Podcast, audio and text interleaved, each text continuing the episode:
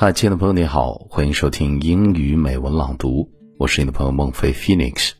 今天我给大家讲讲老外为什么不焦虑他们的重名率。中国人起名字有着诸多传统，很讲究出处和文化。比如《易经》上讲，君子应该随着时间革新改变自己。大人虎变，其文炳也；君子豹变。其文魏也，因此有人起名莫文蔚。《诗经》有云：“大祀祀徽音，则百思难。”林徽因因此得名，意为美德。《滕王阁序》里写道：“雄州雾列，俊采星驰。”周星驰。金庸小说里有个任盈盈，盈盈一水间，脉脉不得语。还有冰心。徐悲鸿、金克木、陈丹青这些，不管你能不能说出个所以然，但都会觉得清雅端庄的名字。一些外国汉学家给自己起的中文名也是如此，比如马悦然、石景谦、费正清，雅致独特。所以有人纳闷儿，为什么总觉得？外国人永远是那几个名字呢？他们不觉得 Julie、Peter 这些名字很烂大街吗？回答问题之前，我们先讲一个人物故事吧。King David，大卫王。圣经记载，大卫是公元前十世纪时的以色列国王，大概是我们周朝的时候。他最著名的故事就是跟巨人歌利亚的交手。巨人嘛。自然身材高大，力大无穷。他身着重甲，手持利刃，带兵进攻以色列，一副不可战胜的样子。牧童大卫却是一身便装，他冷静地捡起了几块石子，拿起手中的机弦，分毫不差地击中了歌利亚唯一没有遮挡的额头，他顿时扑倒在地。大卫走过去，用歌利亚的刀割下了他的头颅。David and Goliath，如此一战成名，成就了以弱胜强的经典西方典故。米开朗基罗雕了一尊俊美的石像纪念他，扑克牌中的黑桃 K 也是他。大卫精通音律和诗歌，相传圣经里的绝大多数赞美诗都出自他手。大卫王执政四十年。留给后人无数诗歌、音乐、荣耀和金银财宝，被认为是以色列最伟大的国王，所以理所当然的，西方人会如此喜爱这个名字。其他圣经名字，比如 Matthew、Joseph、Andrew、Rebecca、Sarah、Rachel 等等，也同样受到人们的尊重。人们又怎么会嫌弃这些名字？烂大街呢？英文名字本身也有含义，没错，但那不是重点。重点是叫过这个名字的人，这是第一。第二，中国人必会圣贤和先祖的名字，以示尊重。西方人相反，他们认为继承他们的名字才是尊重。聊完这个区别，我们就可以继续说说细节了。在英语里，名字叫做 given name，或者是 first name，严格区分男女。过去，它被广泛称为教名，Christian name，是婴儿在受洗时所得的名字，区别于姓氏。根据他们的说法，在英国国家，in English-speaking cultures, a person's Christian name is commonly their first name, and typically the name by which they are primarily known. 宗教自然是英文名字的一大宝库，但不限于此，你甚至可以稍加发挥。比如奥斯卡影帝小李子，很多年前的一天，妈妈怀着他去参加达芬奇的画展，突然腹中一阵异动，母亲大人心领神会，就用达芬奇的名字里奥纳多，也就是英文名字 Leonard 的意大利版。给未来的影帝取名 Leonardo DiCaprio。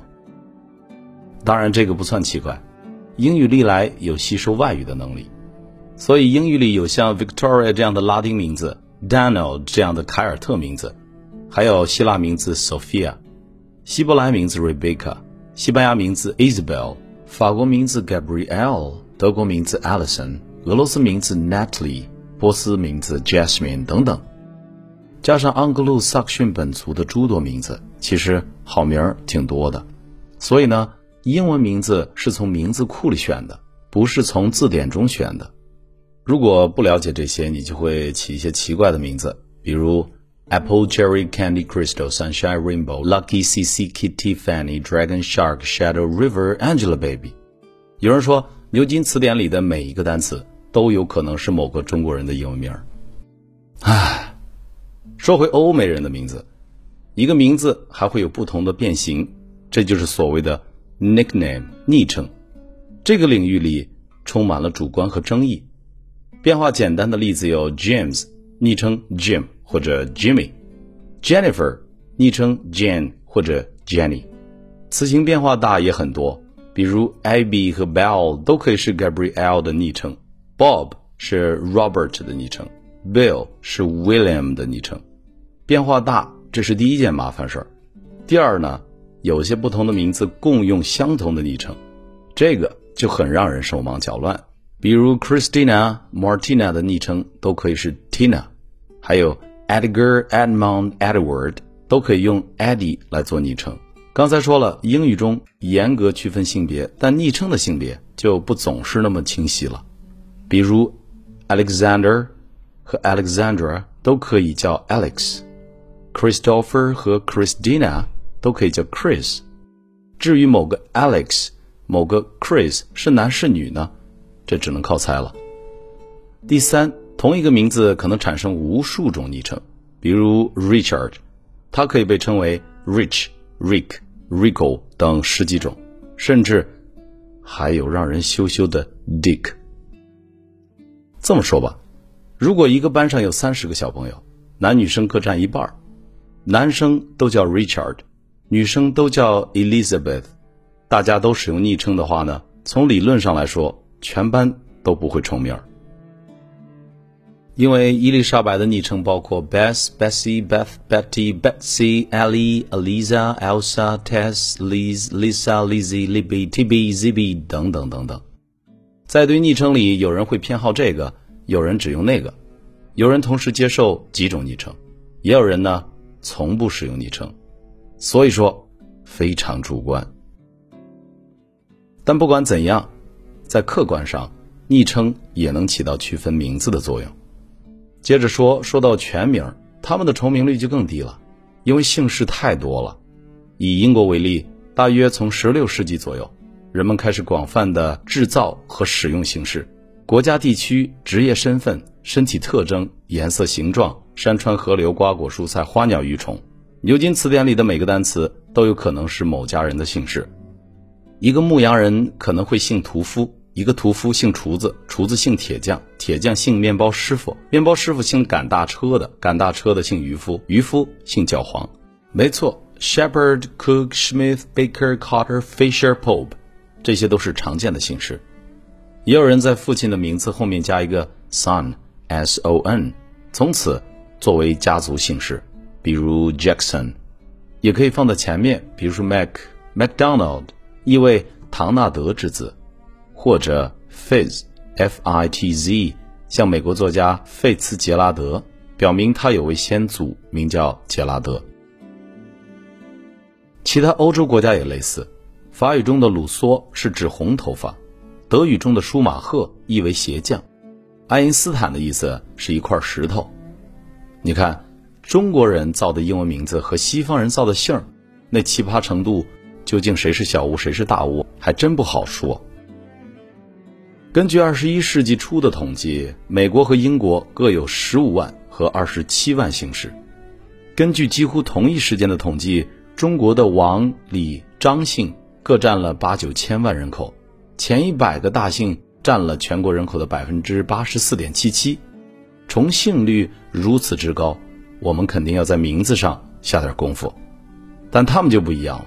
更何况，除了名和姓，他们还有一个 middle name，中间名。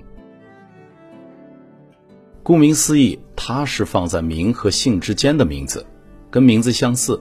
你可以继承家中长辈的名字，但也可以使用名人的名字，或者像赫本的儿子肖恩那样，用母亲的姓 Hepburn 做中间名。也可以像小李子的爸妈一样，再选一个外国名字。前面说他有一个意大利风的名字，他的中间名呢其实就是 William，只不过他用了德语版 Wilhelm，既是德国皇帝的名字。也是尼采和黑格尔的中间名，因此影帝的大名唤作 Leonardo Wilhelm DiCaprio，霸气吧？中间名还可以不止一个，比如英国演员卷福，他名叫本尼迪克特，姓康伯巴奇，有点长，不过他的全名是，准备好了吗？Benedict Timothy Carlton Cumberbatch。要知道，卷福先生可不只是脸长而已。再说说《哈利波特》的作者 J.K. Rowling。这是一个笔名，她本名叫 Joanne Rowling，她嫁给了一个姓 Murray 的人，因此她现在的真名是 Joanne Murray。不管怎么说，她没有中间名，这有一点点罕见。那 K 是怎么回事呢？英文名字是区分性别的，对吧？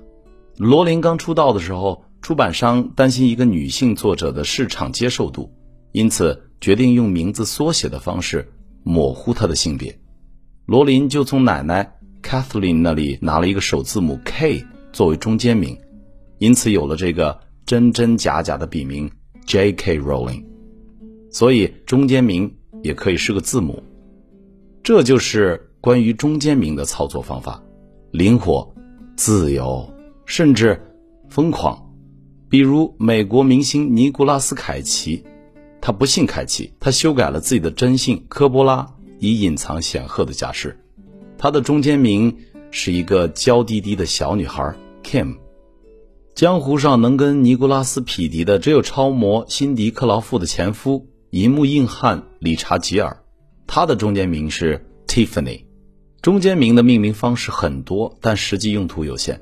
对很多人来说，它只是户籍上的一个名字，最多是被缩写成一个字母，点缀在平时用的大名上而已。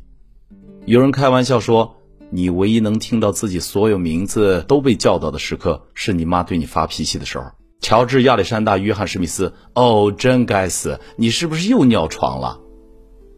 而中国有一套不同的习惯，比如避讳的名字，所以很多字不能用；有的家族还会排字辈，所以你要在名字上用尽所有想象力。明朝的朱元璋就是用木、火、土、金、水。规定了子孙的起名方式和顺序，大意是每个儿子的后代以及不同辈分的名字中必须使用某些偏旁部首。但这皇子皇孙成千上万，连生僻字也不够用啊！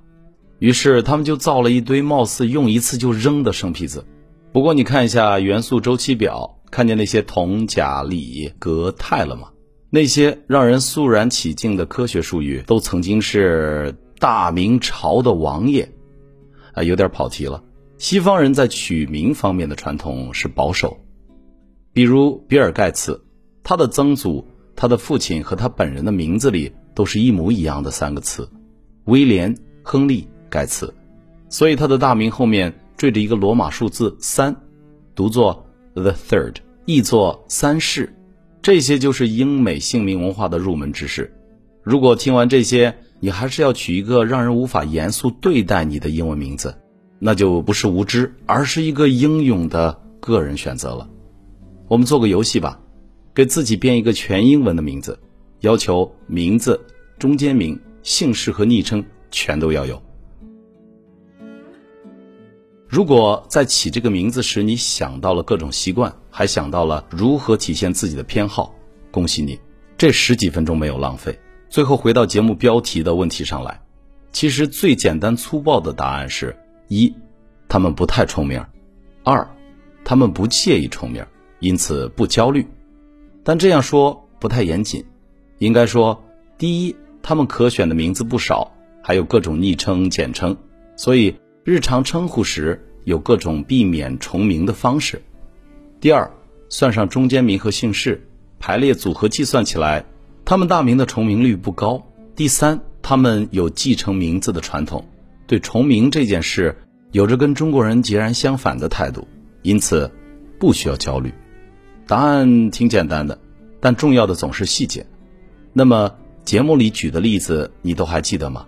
大家也可以在本期节目的微信文章里查看节目的内容提纲以及几个关于英文名字文化的网站。OK，that's all for today。今天的分享到这里就结束了。欢迎关注微信公众号“英语美文朗读”来收听更多暖声英语节目。我是你的朋友孟非 Phoenix，and see you next time。